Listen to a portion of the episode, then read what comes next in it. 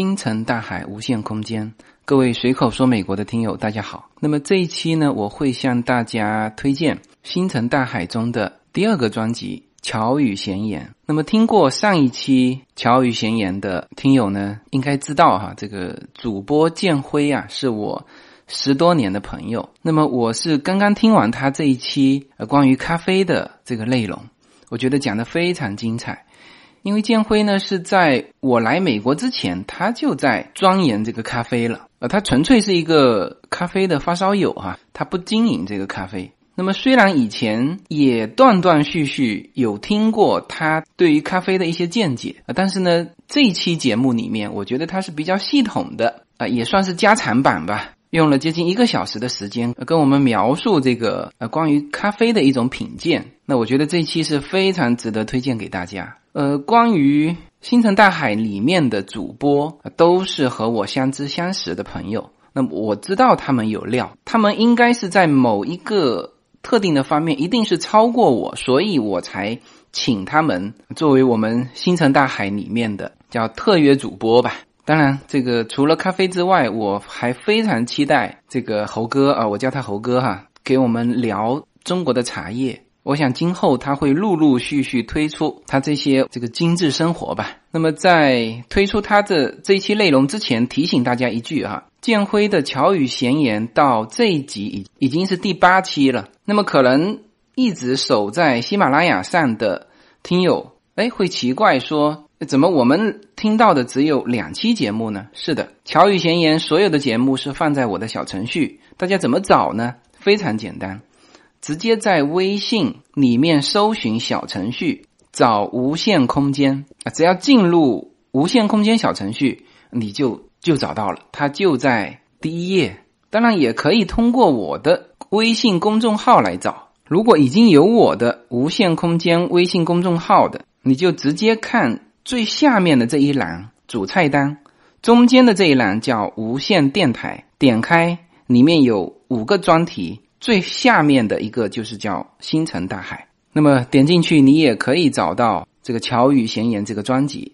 那么我今后呃会有更多的内容会直接放在我的无限空间的这个小程序里面，呃不是所有的东西都放在随口说美国这个专辑里哈。所以呢，建议大家。都能够去添加我的无限空间这个小程序，呃，以后大家会发现越来越多的惊喜，好吧？那么废话不多说，直接进入乔语闲言的第八期。说咖啡不好喝，那是因为你没喝到好的。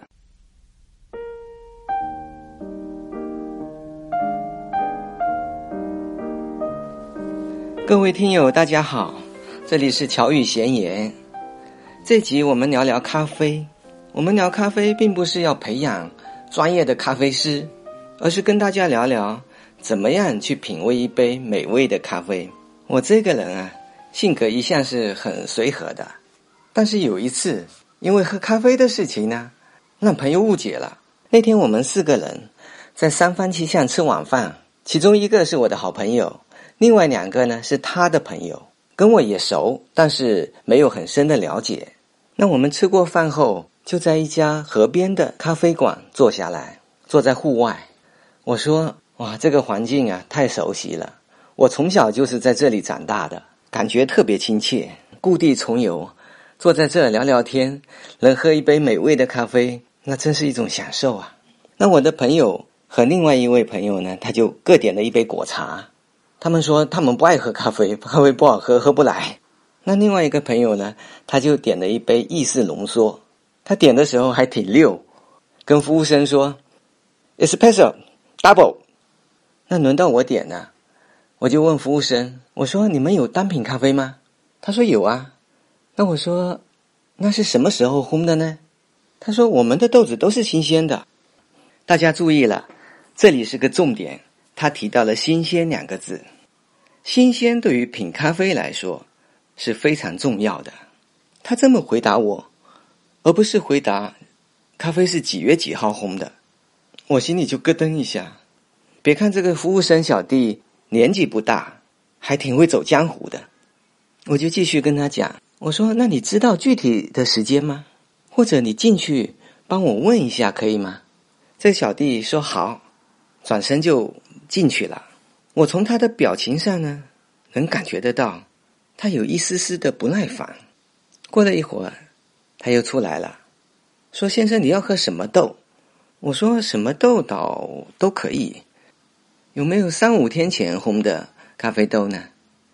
我说：“要不然这样，你把咖啡豆拿出来，我看看好吗？”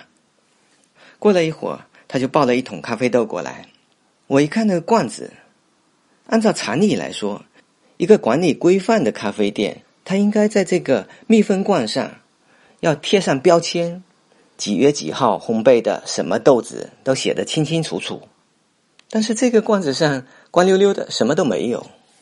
我就把盖子打开，闻了一下里面的味道。我的第一感觉，呃，这个豆子比星巴克的要好一些。因为大家去星巴克都可以看得见，因为它磨豆机啊就摆在柜台上，装豆子的那上面的那个桶都是透明的。星巴克的豆子往往是又黑又油，黑是说明它过度烘焙了，就焙的急了；油是说明放的久了，它都出油了。那这个小弟拿出来的豆子呢，至少没有出油，而且。颜色呢？它不是那种黑色的，就是一个很正常的一个咖啡色。那这都是 OK 的。那我再看一下咖啡豆的颗粒情况，因为好的咖啡豆在咖啡农庄里生产制作的时候都是经过挑选的。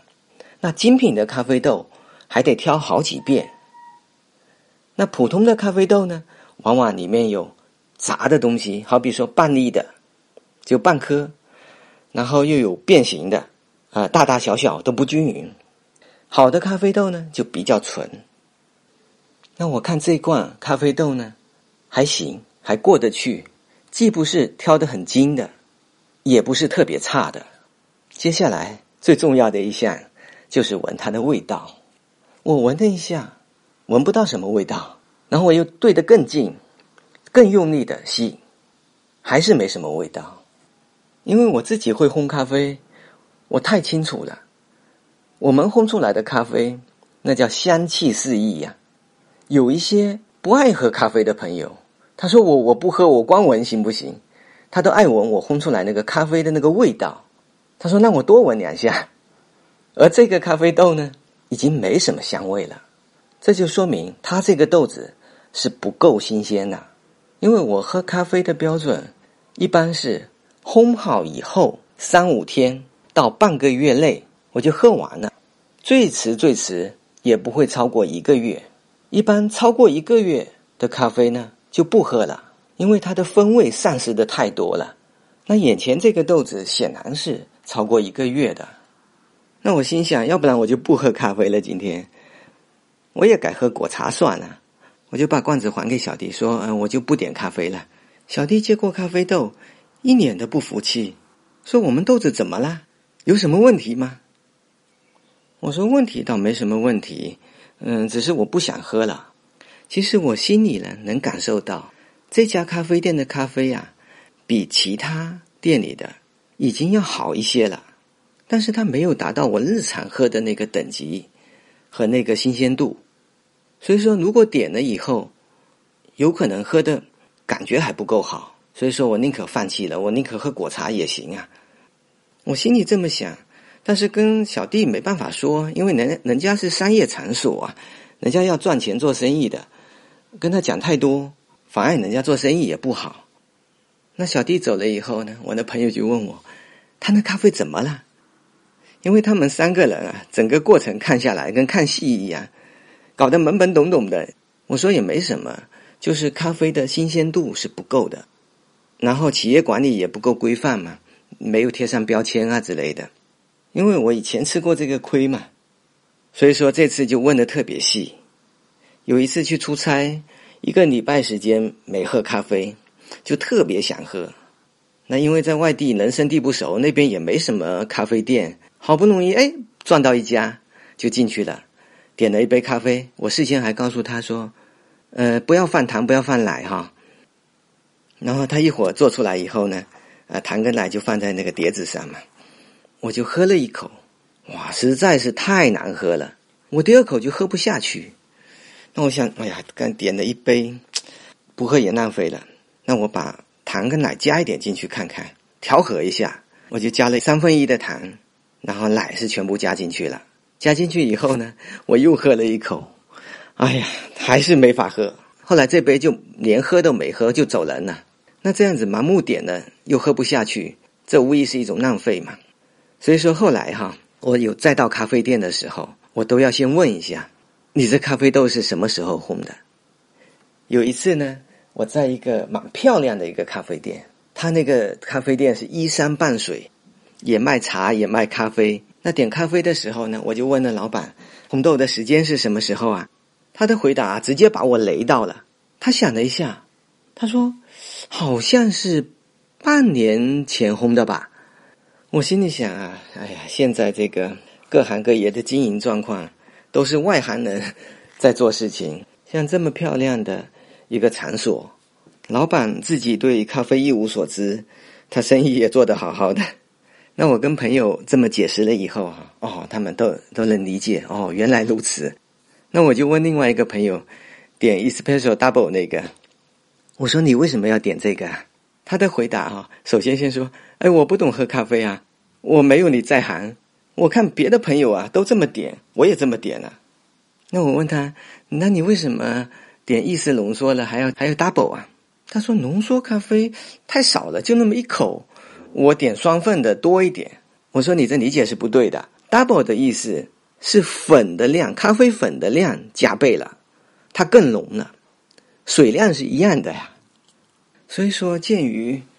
国人对咖啡的误解是这么大，而且经营的状况也是一片乱象，所以我就想这期聊聊咖啡，让更多的人知道怎么去品咖啡，别把这么好的美味给错过去了。而且咖啡的价格啊，其实并不贵，如果跟我们现在福州卖的岩茶比的话，那真是太便宜太便宜了。那这里聊到了咖啡的价格。咖啡的价格，你不能去看咖啡厅里的那个价格。咖啡厅里卖的是产地、座位和服务的价格，它并不是咖啡本身的价值。那咖啡的价格要以我们买回家自己冲泡的这个价格为准。在咖啡厅里面，一杯咖啡一般的来说三十来块，或者二十几块，也有的五十八、六十八、八十八。啊，一百九十八都有，一般以三十几块居多吧。那我们买回家的咖啡豆，就是烘好的成品豆，买回家就可以研磨好就可以冲泡的这个豆子。我们要买什么价格的才合适呢？按当下的价格，一般来说一磅，啊，就一磅就是不到一斤嘛，九两多，就一磅的价格应该在一百五十块左右。一百五十块至两百块这个范围，那分解到每一杯咖啡价格是多少呢？三块钱左右。我想这个价格应该是大多数的人都能承受的一个价格嘛。我可以这么说，一杯三块钱的咖啡，只要它的新鲜度够，它已经达到能够品饮的这个级别了，就是已经入门了。我们日常。喝到这个等级的咖啡，这是很正常的，一个正常的消费和正常的一个质量。那我再告诉大家，那些普通的小咖啡店，它不是以卖咖啡豆啊，或者专门以咖啡技术见长的，他只是卖个座位。这种的咖啡店，他进货时候进的咖啡是多少钱的呢？一般来说，是一半三十块钱左右的。那分摊到每一杯，也就是五六毛钱，但是它卖出来一杯是多少钱呢？是二十八块到三十八块。有的朋友一听，哇，咖啡的利润这么高啊！但是，我可以告诉大家，很多咖啡店，它哪怕单杯的利润是这么高的情况下，它整个店呢还是亏本的。现在经营这个咖啡店也确实很不容易。因为房租啊，各项的费用都是非常高的，他哪怕利润这么高，因为他卖不出几杯，所以说还是不赚钱，整个店还是亏本。那我为什么会知道这些哈？并不是因为我是业内的，而是我对一个事物感兴趣的时候啊，我就会花很多的时间去找去淘。我当时去咖啡公司去买豆子的时候啊，他正在分豆子，他说这几袋啊是给像你们这样的咖啡爱好者的，那都是比较好的啊，那几袋是给咖啡厅的。我就问他那个多少钱啊？他有的是三十块钱一半，有的是二十八块一半，反正各种都有。那我心里在想啊，咖啡厅的咖啡一杯卖到二十八块到三十八块一杯，那如果他用的豆子如果也能用到三块钱的成本的，那该多好！因为从三块钱的成本到二十八块、三十八块的销售价，这里面的空间还是巨大的。只不过你从五毛六毛的成本跳到了三块。这个其实是很小的呀。如果你能卖三块钱一杯成本的咖啡，那这是老百姓的福音啊！大家能喝到的都是好东西啦。但是事实往往就是很残酷的，满大街的咖啡厅呢，用的豆子就是用这种极差的豆子，我是喝不下去。那很多的朋友呢，也以为咖啡就是这样子。哦，就是这么难喝的。我觉得哈，在台湾这点做的比较好。有一次哈，我在台湾的永康街旁边的小巷子里面瞎逛，逛来逛去呢，哎，就看见有一家店，它写着“咖啡豆专卖”，门面很小，大概只有三四米宽的一个门面，然后挺深的。它门口放着烘豆机，然后旁边就是。一麻袋一麻袋的豆子摆在那，那墙上呢是一排一排的那个密封罐，里面是烘好的豆子。那那天呢，我跟这个老板聊得很开心，他整个店也就他一个人，他也没请店员，烘豆子也是他，卖豆子也是他，啊，试冲给客人喝也是他。因为他这个店呢，虽然门口有放着两三张椅子，但是他不是卖咖啡座的，来买豆子的时候，你可以小坐一下。然后那天，他试冲了四种的咖啡豆让我试，都是各具风味。最后我喝到一款黄金曼特林，我蛮喜欢的，那个味道啊比较重，比较合我的口味啊，我就跟他买了半半。因为买多是不行的，因为咖啡豆最讲究的就是新鲜度，买多了你如果没有及时喝完，一个月内没喝完，那就后面就不好喝了嘛，就浪费了。所以说一次只能买一点。我觉得台湾的咖啡文化就做得很好，像他这样一个小店，就可以辐射到周边蛮大的一个区域。就是大家想喝咖啡的时候，可以到他店里来买，回家自己冲泡，这才是把咖啡融入到生活里去了。那我们去咖啡厅，往往是为了谈事情，是需要这么一个场地，而不是说重点去喝咖啡。当然，我去国外旅行的时候，会专门去找咖啡厅喝咖啡，因为你在国外没办法自己泡嘛。而且，国外咖啡厅的咖啡呢，要比国内卖的便宜的多得多得多，它的价格是比较亲民的。那按我的感觉啊，台湾的咖啡文化至少领先大陆十几年。我为什么这么说哈？在上世纪的九十年代，那个时候呢。我就很想去玩咖啡了，这有两个方面的原因。一方面是我比较好奇，对很多我自己感兴趣的事物啊，我就很想把它搞明白。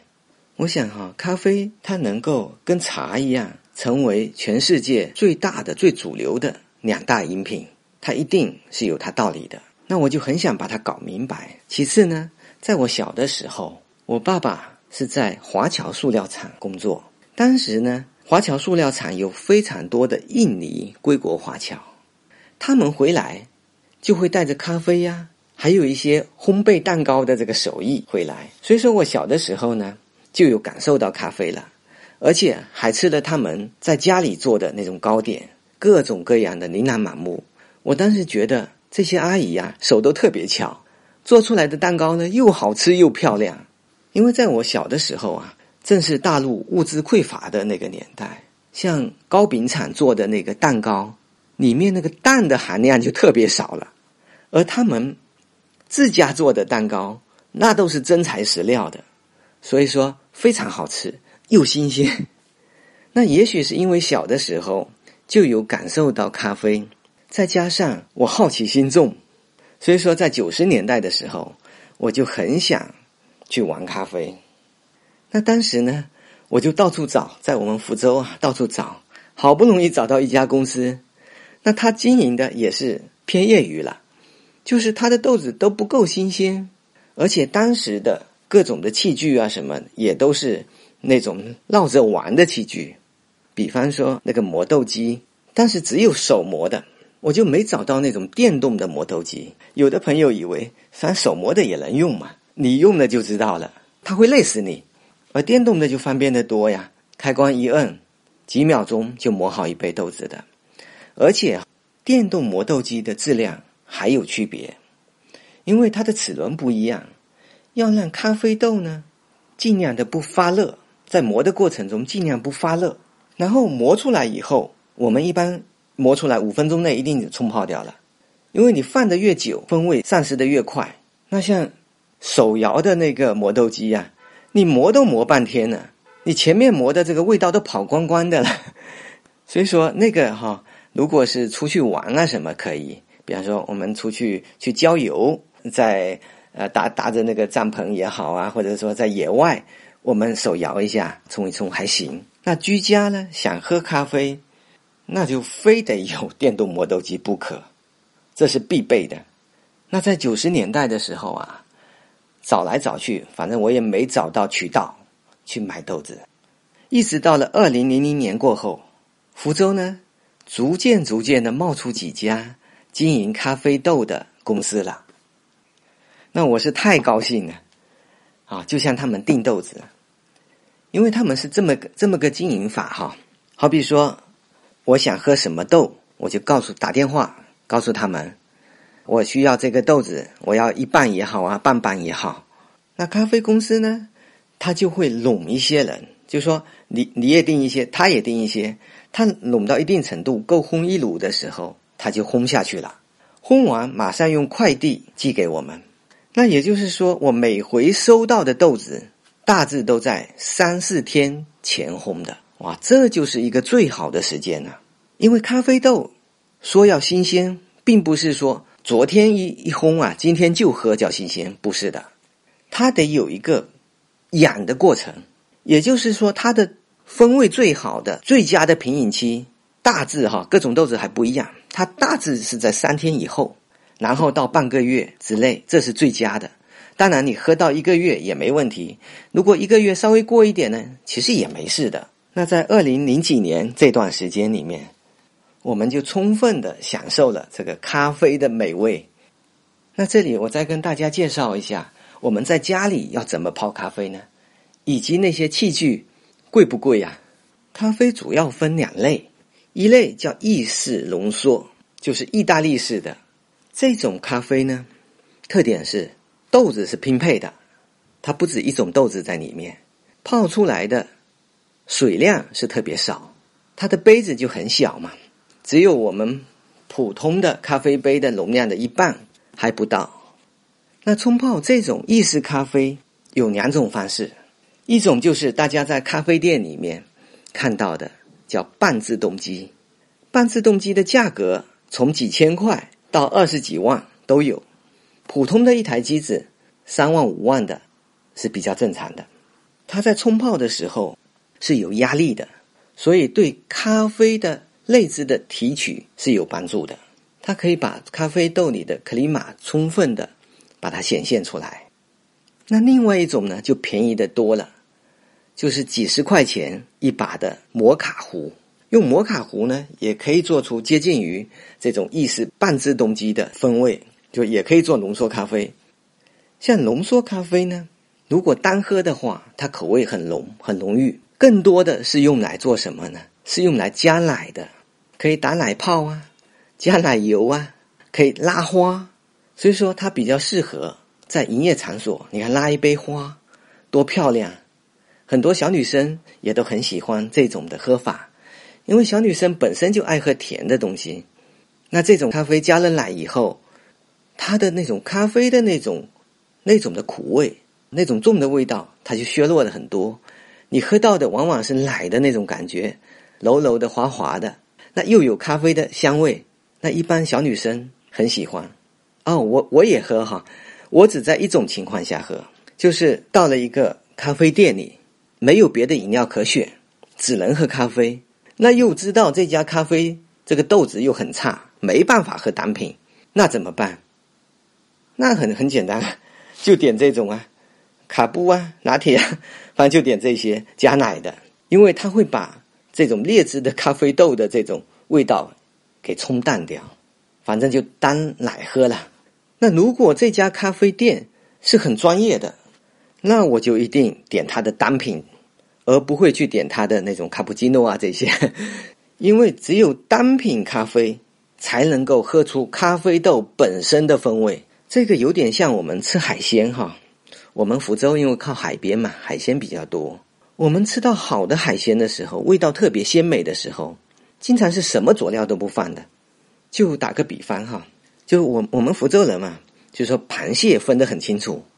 这是梭子蟹，这是面包蟹，各种各样的蟹。那我们这边就本地的有一种叫鲟，菜鲟啊，红鲟啊，外地可能不这么叫哈。那我们本地的鲟口味是特别好，我们就是清蒸啊，清蒸以后就直接吃，就非常美味。而越南那边出来的这种鲟，它个头非常大，看过去很震撼，它的个头有我们这边鲟的。大概三倍这么大，但是它的口感就差太多太多了。所以说，像他那边的鲟啊，拿去做香辣蟹啊什么之类的是比较合适的，因为它肉本身没味道嘛，那就得就得外加味道进去，否则的话，你你什么都吃不到嘛。那这个道理也是这样的。咖啡豆如果是好的精品的咖啡豆，那你就得喝单品的，而不是去喝意式的了。意式的可以说喝一种调调，喝一种情调，在家里。当然，也有的咖啡发烧友哈，他也买了几万块的这个意式浓缩机，啊，叫半自动机嘛，这种他也买了放在家里也做，但是会比较麻烦。他因为那个水呀，压力还要够啊，是这样这样那样的，比较复杂。然后我也不爱喝那种口感的，所以说我们这里指的更多的咖啡友，在家里的时候都是喝单品咖啡，而且还很便于操作。整套设备买下来才多少钱呢？往便宜里买的话，可能一千块就可以了。你买好一点的，也就两千来块。呃，怎么怎么讲这个哈？就是首先你得有一个磨豆机，磨豆机呢，从四百块钱就有了，四百块、八百块，还有一千多，还有更贵的都有。那我是建议你买个八百块左右的，因为四百块那种，它的齿轮跟八百块的是不一样的。那八百块的。基本上能够把咖啡豆的风味保留的比较好，因为它磨的过程中就是不容易发热。那这是一个八百块了。那其他的就是什么呢？啊，就是咖啡壶啊，还有手冲的那个壶。手冲的有用铜壶的，也有用不锈钢壶，就细嘴嘴长长细细的注水用的。啊，还有个漏斗，这些都很便宜啊。像这个细嘴的咖啡壶才多少钱啊？便宜的几十块，好一点的两三百，两三百的一百多的都足够用了，完全可以用了。那那个玻璃杯才多少钱？漏斗漏斗就几块钱啊，玻璃杯也才那么十几块钱嘛，这都很便宜。那再买过滤纸，过滤纸买一包也就没多少钱，几块钱、十几块、二十几块这样一包，能用好久。然后你自己喜欢的咖啡杯再买几个就行了嘛。也就是说。咖啡呢，其实是很平民化的，完全可以融入到生活里面去的一个东西。来我这边做客的朋友里面啊，我经常就是，除了泡茶以外呢，就会泡咖啡给大家喝。我发现哈，可能一百个人里面啊，只有一两个人是不爱喝咖啡的。就好比说，有一对夫妻哈，他先生呢是经常到我这边来玩，很爱喝咖啡，然后而且他还爱喝凉的咖啡。我泡给他以后，他都放凉了喝。那他太太过来呢，他们两个都是我的朋友哈。他太太过来，同样的咖啡呀，他就接受不了，他就没法喝，他喝不下去。我看他喝的那么痛苦啊，啊，算了，我我后面啊，以后我也不怎么泡给他喝了，或者我就拿一个小一点的杯子，给他先生泡是正常的咖啡杯泡给他。那泡给呃他太太的时候，有的时候呢，我就拿个小杯子泡给他喝，因为怕他喝不完嘛。然后呢，哎，我也也还会做一点调整，因为我是想尽量让他去感受咖啡的美，所以说我不同豆子的时候，也都是推荐他试喝一下。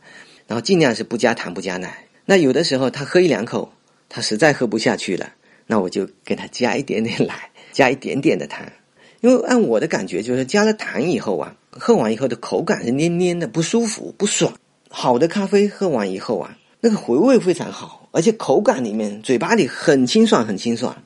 那如果一旦加了糖，这种爽的感觉、清爽的感觉就没了，就黏住了。所以说我一般是不加糖。那奶呢，倒是可以加一点点。就说如果爱喝奶的话，加一点点的奶，它可以把这杯咖啡啊调的会更细滑、更绵柔一些。其实我这边喝的都是最好的咖啡了，所以说你不加奶，它也是细滑的啦。但加奶有个好处是什么呢？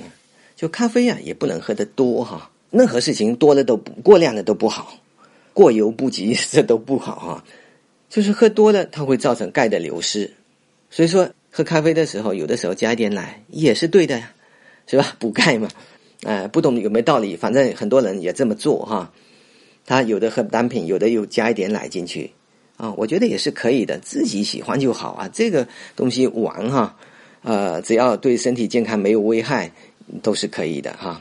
我们这个节目啊，主要是聊品味哈，还都不聊一些什么呃，比比方说像像咖啡，其实有很多好处啊。就是对身体有很多好处，比方说什么抗氧化呀、抗衰老啊、呃养肝护肝啊、防射线啊，还有对女性的皮肤也很好。那这个这个你可以去百度的东西呀，呃都不在我们聊的范畴，你能找到的你就去查吧，去查资料。其实我们这档节目聊的所有都是品味，都是一种感觉。那我就从二零零几年。一直喝了十几年吧，喝到大概是一二年的时候，我跟我的一个老同学久别重逢了，是我的一个高中同学，我们有二三十年没见面了，没想到一见面啊就聊到一起去了，就是因为咖啡，他也喝了十几年的咖啡了，所以我们在同学聚会的时候啊，跟他聊得特别开心，就着咖啡这个话题，哇，真有的聊，而且他是工程学院毕业的，动手能力还超强。他说他已经是自己开始烘咖啡了。他做了一个手摇的烘豆机，他那天就搬过来到我这边来。我试烘了一次，哇呀，好辛苦！因为我们整个烘豆的过程啊，你你你得用手在那慢慢摇啊，那怎么行啊？而且是那个下面烧着火啊，你手摇手又很烫。我说，呃，我们这样子，我们要改进一下，嗯，不能靠手摇，这个太辛苦了。呃，自己烘这个事情是可以做的，我也很感兴趣。呃，为什么呢？因为我听一个去支援非洲的一个一个朋友，他是医生嘛，他说在非洲啊，客人来了，那个主人还在那边烘豆子呢，就是他现烘的，拿个平底锅就可以烘了，烘好豆子，然后就可以泡了啊，他也不讲究什么最佳平饮期了，反正就烘就喝。我也试过就烘就喝的啊，也是可以的。哎，有我有个心得哈，就是这个这个意思，我不一定对哈，就完全是是是感受哈。就是当我刚刚烘好的咖啡，我会试泡一下。我试泡以后呢，嗯，喝一下，哎，感觉不错哈，心里有数，我就把它放放了。那如果这个咖啡呢，第二天再喝，它就没有我刚烘好的时候好喝了。我刚烘好的时候是不错的，蛮香的。第二天、第三天好像都不够好喝。就会变得突然间变得没味道的那种感觉，然后三四天过后，哎，它慢慢慢慢的又开始了转向好喝了，哎，这很有意思，但也许这是不对的哈，也许只是我个人的一种感受而已哈，呃，没有科学的论证哈。然后呢，我跟这位同学啊两个人就凑在一起就 DIY 啊，做咖啡豆的这个这个机子。那做好以后呢，我们也不断的改进，你们装的马达呀什么的，反正不断改进。现在还准备再做第三代的机子，里面要有电脑芯片的。那那这个还没做好，先不说哈。然后就说有了这个烘豆机以后，就玩的更开心了。为什么呢？因为我们本身这个东西嘛，就是玩嘛。我可以这么说，那种大公司的那种大机器，大机器一台十几万、二十几万的烘豆机。那它的所有的温度监控，整个设备它是很健全的，所以说他们烘出来哈是不会出错的。每个豆子它都有 N 年的那种烘焙经验啊，一批一批的烘出来，都是这个豆子最佳的一个烘法。那我们 DIY 的设备呢，像温度控制啊这一块就不如它嘛，不如它。但是我有我的理念啊，因为首先是玩哈，我又不是做来卖。因为如果做来卖，你这批豆子跟下一批豆子，你如果烘的不不统一，客人来买的时候就觉得，哎，我怎么喝的不是这个味道了？那我们自己喝无所谓啊，我们不同不同的味道更好玩。而且我这个人在做事情的时候是很严谨的，但是对烹调啊这些玩的事情的时候呢，我觉得如果严谨啊，那反而是不对的。就好比说我们中餐的厨师。哪有说像德国人那样子把这个什么都称一下哦，用量杯量一下再去做，那个哪是美食啊？那那个，所以说，我往往就是那种什么呢？盐少许啊，生抽半勺啊，就是那种类型的。我以这种态度来对待美食。那在这几年间哈，从大概从一二年到到现在一八年吧，这六年间，我也烘了好几十炉的这个咖啡了。那也积累了一些自己的一些心得体会哈，呃，感觉是特别好玩，因为我们这种 DIY 的设备啊，它没有这种温度监控啊，这种这种设备哈，它完全都要凭感觉。就是说我在烘豆子的时候呢，耳朵要听听它什么时候第一爆，什么时候第二爆，连续的爆，耳朵要用上，眼睛也得用上，看豆子，看这个豆子呢颜色的变化，它原来这个豆子啊。都是那种黄绿色的啊，新豆是偏绿，老豆是偏黄。烘到成熟的时候，它就变成慢慢转向咖啡色了。那往往在烘的最后那几秒钟的时候，或者最后一一分钟的时候，是最关键、最关键的。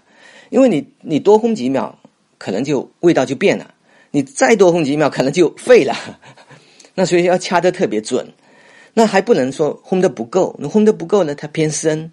泡出来的那个酸味特别重，但是那个你不熟的那个酸味是不能要的。这里再跟大家提一点哈，就酸。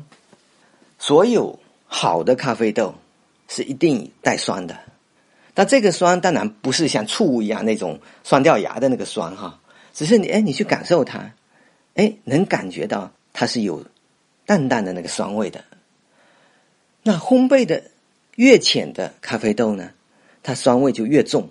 酸味会保留的多，那烘重度烘焙的，那可能酸味就烘没掉了。那现在精品的咖啡豆往往都不是，都不是重度烘焙的，一定是中度或者浅度烘焙，它才能保留咖啡的那种风味。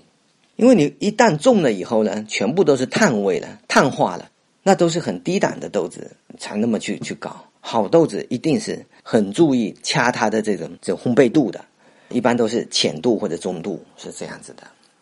那在烘豆子的时候，你看耳朵用上了，眼睛要用上，连鼻子都要用上，因为鼻子也要去闻它的味道。如果一旦有焦味出来，那就完蛋了，那那就烘坏掉了。那要感受它这个烘的这个味道的变化。早先早几年的时候烘啊，我还会拿个温度计呃测一下。到后面呢，我完全是那个中餐厨师的那种感觉了。那个温度计我也不用了，就完全就是靠我的这五官啊，耳朵、眼睛、鼻子来感觉。那这里面呢，我自己烘的豆子里面呢，有的豆子呢就好烘，有的豆子呢就不好烘。就好比说，像夏威夷的可纳这种豆子也是顶级的豆子，我烘了几次都烘不成功，总是掌握不了它那个那个那个度哈。我一直在听它的声音。因为我们烘豆子的时候哈，豆啊在滚筒里面哗啦哗啦哗啦哗啦，你你要很认真的听，它什么时候啪爆一声？那我一直在听它这个什么时候第一爆啊，在等，等等，没有第一爆啊，完了这边已经烧过头了，你还听不到它的爆的声音。所以说，可那我烘了大概三次，没有一次烘成功的，都烘的不好，烘烘废掉了。但是我我烘什么很有心得呢？我烘那个龟夏很有心得，龟夏也是顶级的豆子，原来是产在埃塞俄比亚的龟夏山，所以说因此得名。后来呢，移到世界各地去了。现在最好的，比方说像巴拿马呀、哥斯达黎加呀。这些地方出出产的这个龟夏都非常好，在日本呢，因为有发音的问题嘛，它很多又叫艺妓，跟艺妓的发音一样。那这个豆子也是顶级的豆哈，我就烘的很顺手。我现在烘的最多的也是龟夏，因为它很好掌握，它的第一爆、第二爆后面的连续爆，它是很明显、很明显的，几乎我怎么烘怎么好。我今天烘的重一点也好喝，下回烘的轻一点也很好喝，反正都好。那我自从哈龟夏烘好了以后啊，原来喝的，比方说肯尼亚 AA 呀、耶加雪菲呀这些，不爱喝那些咖啡了，很很少喝。为什么哈？因为它这个最好的像这种龟夏这种等级的好豆子，在我看来它也是很便宜的。就是我们如果买生豆去烘，一杯咖啡就是十块钱这样子，咖啡豆的成本，我觉得这也很经济呀。它的这种韵味。它的细腻度各方面，那又要比入门级的那个三块钱的，就是我们日常喝的，已经也很好的了哈。那三块钱一杯的，那又又比它要好很多啊。那真正有那种美味的感觉，就说喝到这种咖啡呀，对生活有感恩的心态，就有那种幸福感。那如果去买成品的，店里面烘好的这种成品的咖啡豆买回来是多少钱呢？摊到一杯的话。大概是三十块钱的成本。那像这种等级的咖啡，如果在咖啡店里面喝的话，要多少钱呢？那一杯大概是一百多或者两百多这个范围。所以说呀，如果对咖啡有兴趣，那就应该把它融入到我们日常的生活中去，就应该是在家里喝咖啡，而不是说要去咖啡厅喝咖啡。那当然哈，如果你对咖啡呢还不够了解。那去咖啡厅去学习是可以的。这个时候呢，你要会分辨你去的是对不对的那个咖啡店。嗯，我这么跟大家讲哈，就教大家一个窍门哈，就说如果这个咖啡厅它是不卖成品豆的，它就是一个提供场所给你聊天的，然后卖咖啡给你的这样的咖啡厅，几乎就没有什么技术和好豆子，你就不用去这种的去学习了，因为可能还会学歪掉。那你去的这个地方呢，它一定是有卖成品豆的，也就是说，这家公司或者或者说这个咖啡店，他会进货进生豆进来，然后他自己来烘这个咖啡，烘好以后，他也卖豆子，而且主要是靠卖豆子。买豆子的是什么人呢？一个就是说爱好者啊，我们普通人居民，我们哎过去买咖啡，买完回家喝。还有一种就是其他的咖啡店。会到他这边来来进货，买咖啡豆拿回去，然后他自己呢，他的店堂里面他自己也卖咖啡，比方说一杯多少钱？那往往这种情况下会比较合理，他就普通的那种咖啡呢，一杯二十几块啊，在我们福州现在有越来越多的这种的咖啡公司开始出现了，这就是一个很健康的一个一个咖啡之路吧。而且呢，有很多公司哈，还开始搞咖啡培训。嗯，我觉得没很必要。你看一看，因为它这个不是很难的。就好比说，我们自己在家里呃烧饭做菜，你说我们有谁去培训过啊？谁去跟厨师一样去培训做烧饭做菜？根本就没有嘛。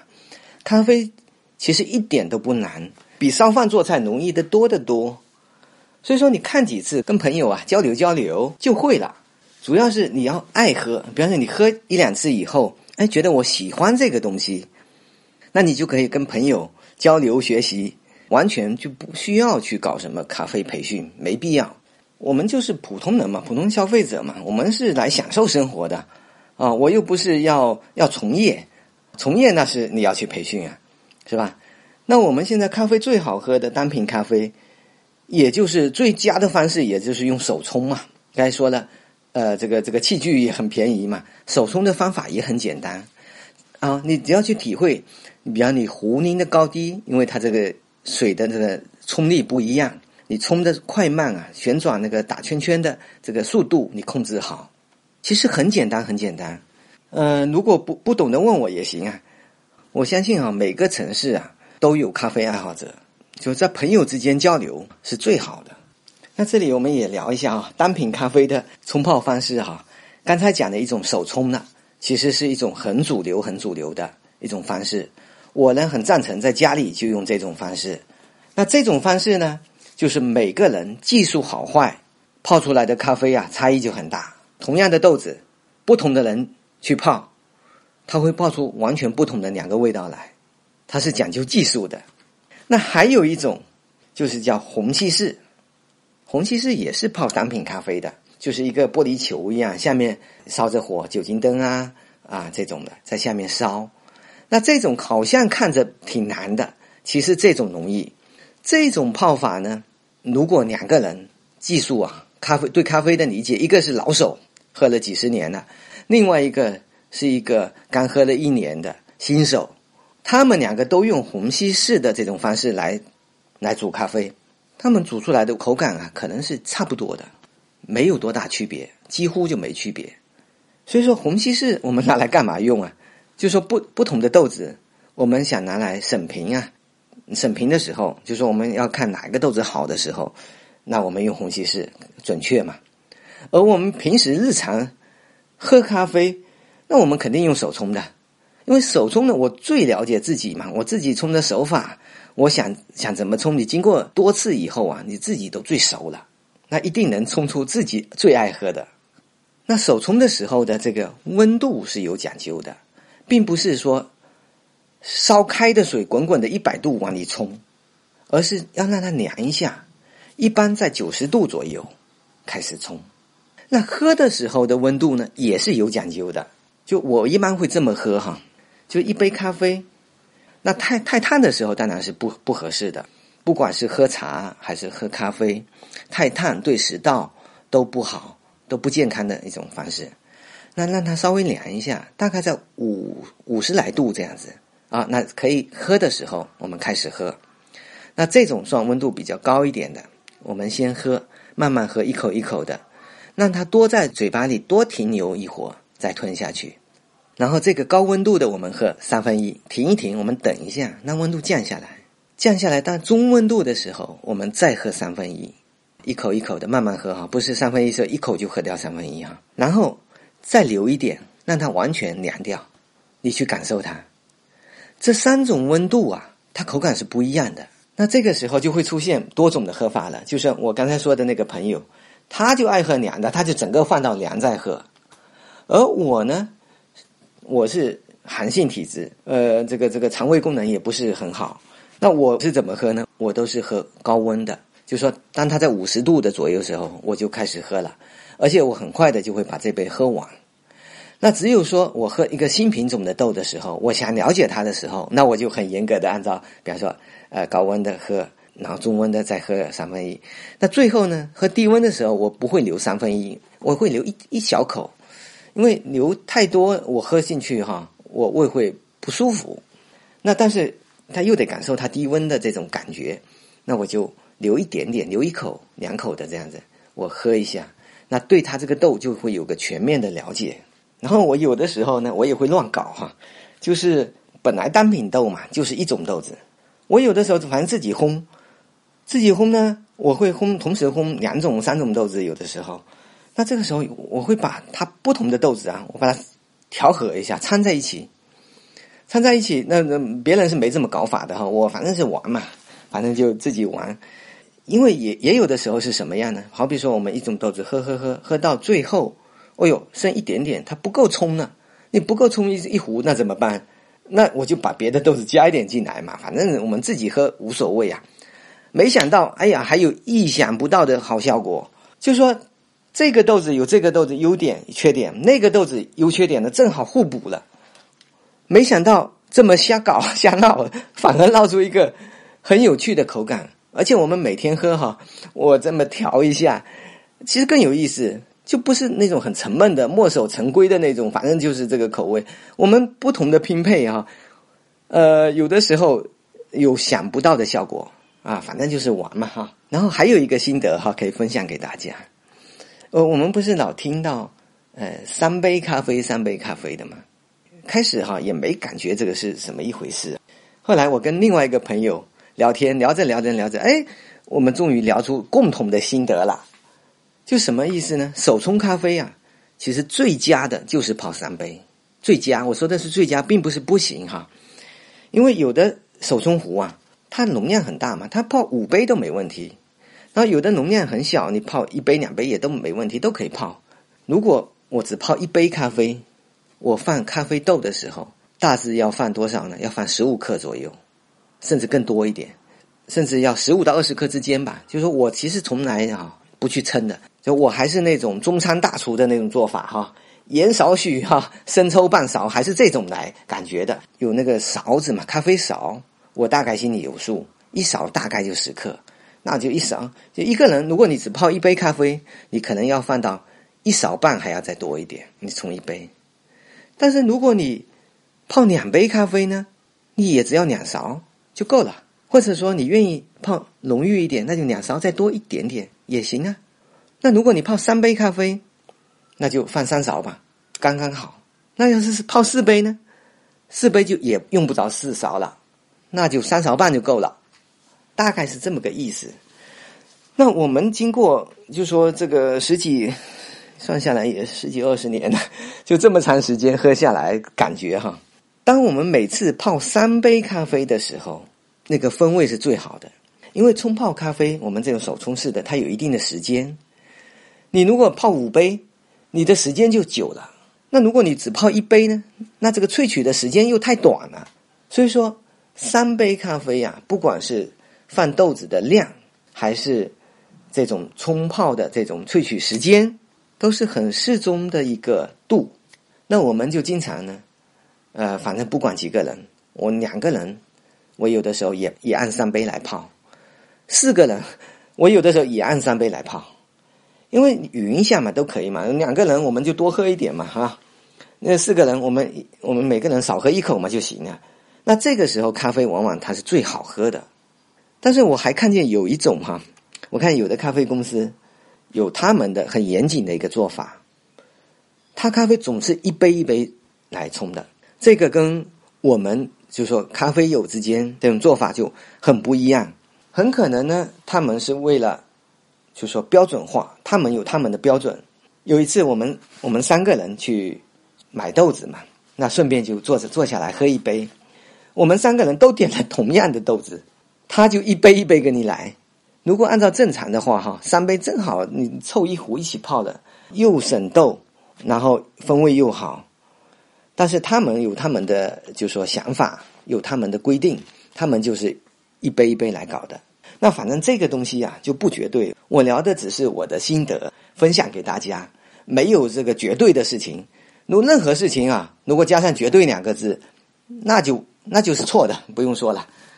特别是这种口感上的，那就更没有绝对了，是吧？你怎么样都可以去试，自己觉得好就行嘛。那我这里再跟大家聊一个。意想不到的事情，我们中国人啊，都以为咖啡啊是外国人厉害，他们一定很讲究，他们一定喝的咖啡很好喝。我可以告诉大家，完全不是那么回事。我有个朋友，他在丹麦生活了二十几年，他家里呢是开餐馆的，那他这几年呢是去做蜜蜡生意了。我的很多的蜜蜡都是跟他买的。那他到我这边来玩的时候呢，我泡咖啡给他喝。他说了一句话，让我非常震惊。他说他在丹麦的时候从来就没喝过这么好喝的咖啡。他说他们是每天都在喝咖啡，但是都不讲究，就是很普通的豆子，随便冲一下，就是当当水喝了。那他这么说完以后啊，我才去关注，确实在国外，只有少数的咖啡爱好者，他会去买好豆子。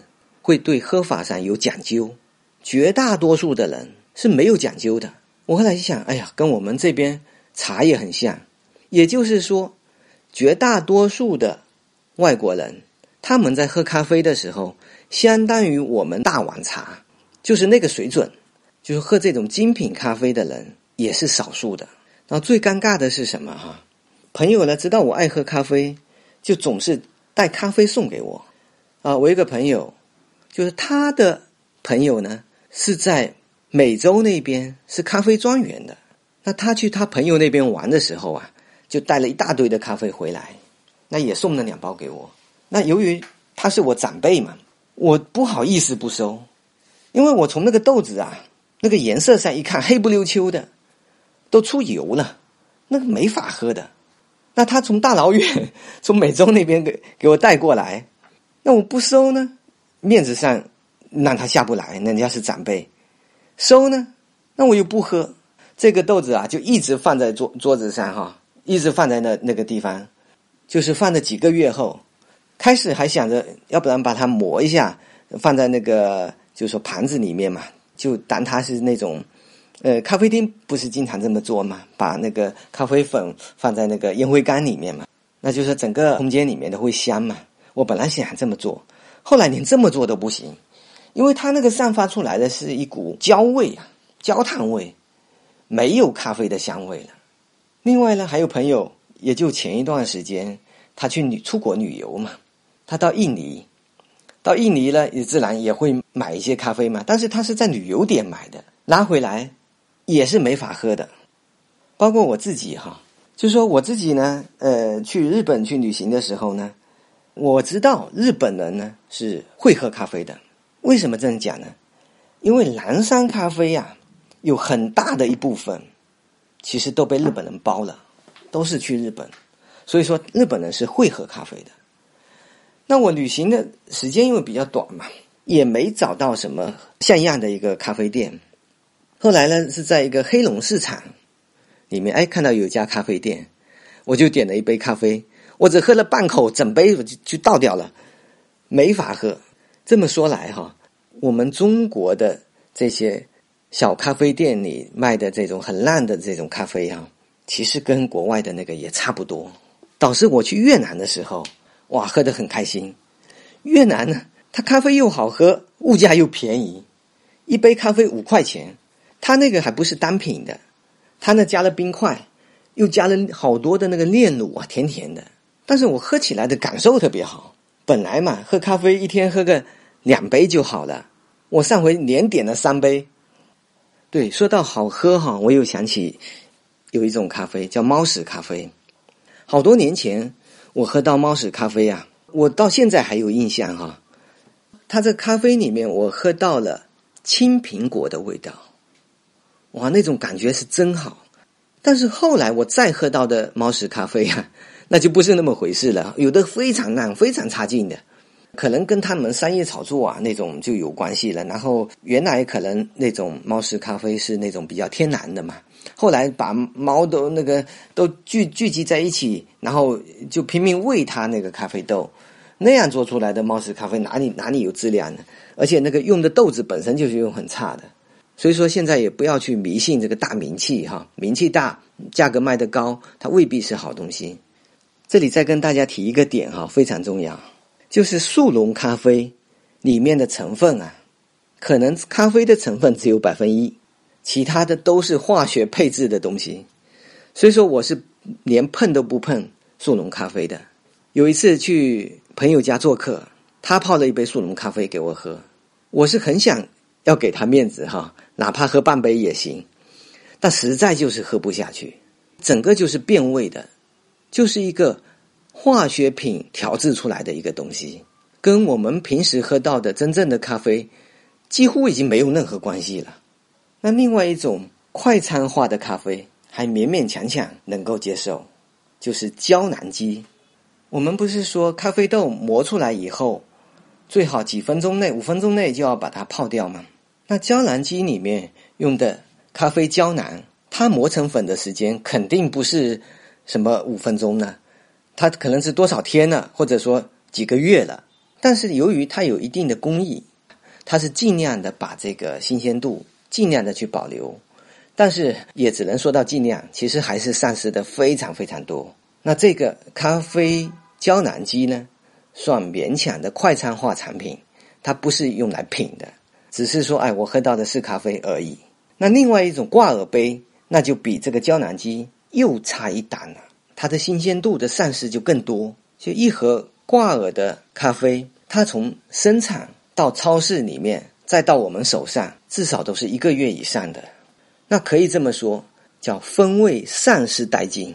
那也有很多咖啡迷哈，就说出差的时候也离不开咖啡嘛，他就带一些挂耳的，在宾馆里面泡一泡。那这是没有办法的办法。如果我们日常在家里，那是不建议喝这种的。这就打个比方嘛，就是我们吃北京烤鸭。那肯定要在现场吃呀，而且我们餐桌离那个烤炉还得有一定的距离，还不能太远了，是吧？要靠近，趁着热吃才好吃，才能吃出北京烤鸭的风味。但如果你说我我打包回家，那怎么吃啊？那更有甚者说变成那个抽真空的冷冷冻产品呢？那还叫什么北京烤鸭？那根本不是一回事了嘛。然后再讲到品咖啡有几个绝配。就是有一些像饼干，它的口味跟咖啡是一个很好的搭配。这样子喝着咖啡配着那个饼干，感觉也非常好。当然，咖啡单喝也是很好的。我们一般喝完一杯咖啡，稍停一下，这个时候会有一个回味。我们停几分钟，感受它的回味，然后我们再喝上一杯开水。这个时候你会感觉到这杯水呀是非常香甜的。另外，咖啡呢还有一个绝配，我一直有顾虑，这个要讲不要讲，就是烟斗。要讲的原因，是因为烟斗有烟斗的文化。不想讲的理由，是因为我是提倡戒烟的，我自己就很不喜欢香烟的味道。我出差的时候都要带一桶沉香，如果宾馆酒店的房间里面有烟味的话，我就会点燃沉香，去除香烟的味道。但是我这里先跟大家讲一句话，就是抽烟斗等于戒烟，抽烟斗等于戒烟，抽烟斗等于戒烟。重要的话说三次。如果大家对这个话题有兴趣的话，可以给我留言，我看看后面安排一期聊烟斗文化。那下一期我是想跟大家聊汽车，因为国人对汽车的误解是最大的。真正懂车、会选车的朋友没几个人，但是这个播出的时间，我现在就不知道要排在什么时候了，因为我要出趟门。我不是老建议朋友去看博物馆吗？其实我自己本身就很爱看博物馆。这次我要花半个月的时间到山西、陕西去看古建筑和博物馆。那也许就是在这集播出以后。会隔一段时间才播汽车的这集，或者就是汽车播完以后，再下一集可能会隔上半个多月。好了，那这集就先到这里为止，谢谢大家的收听。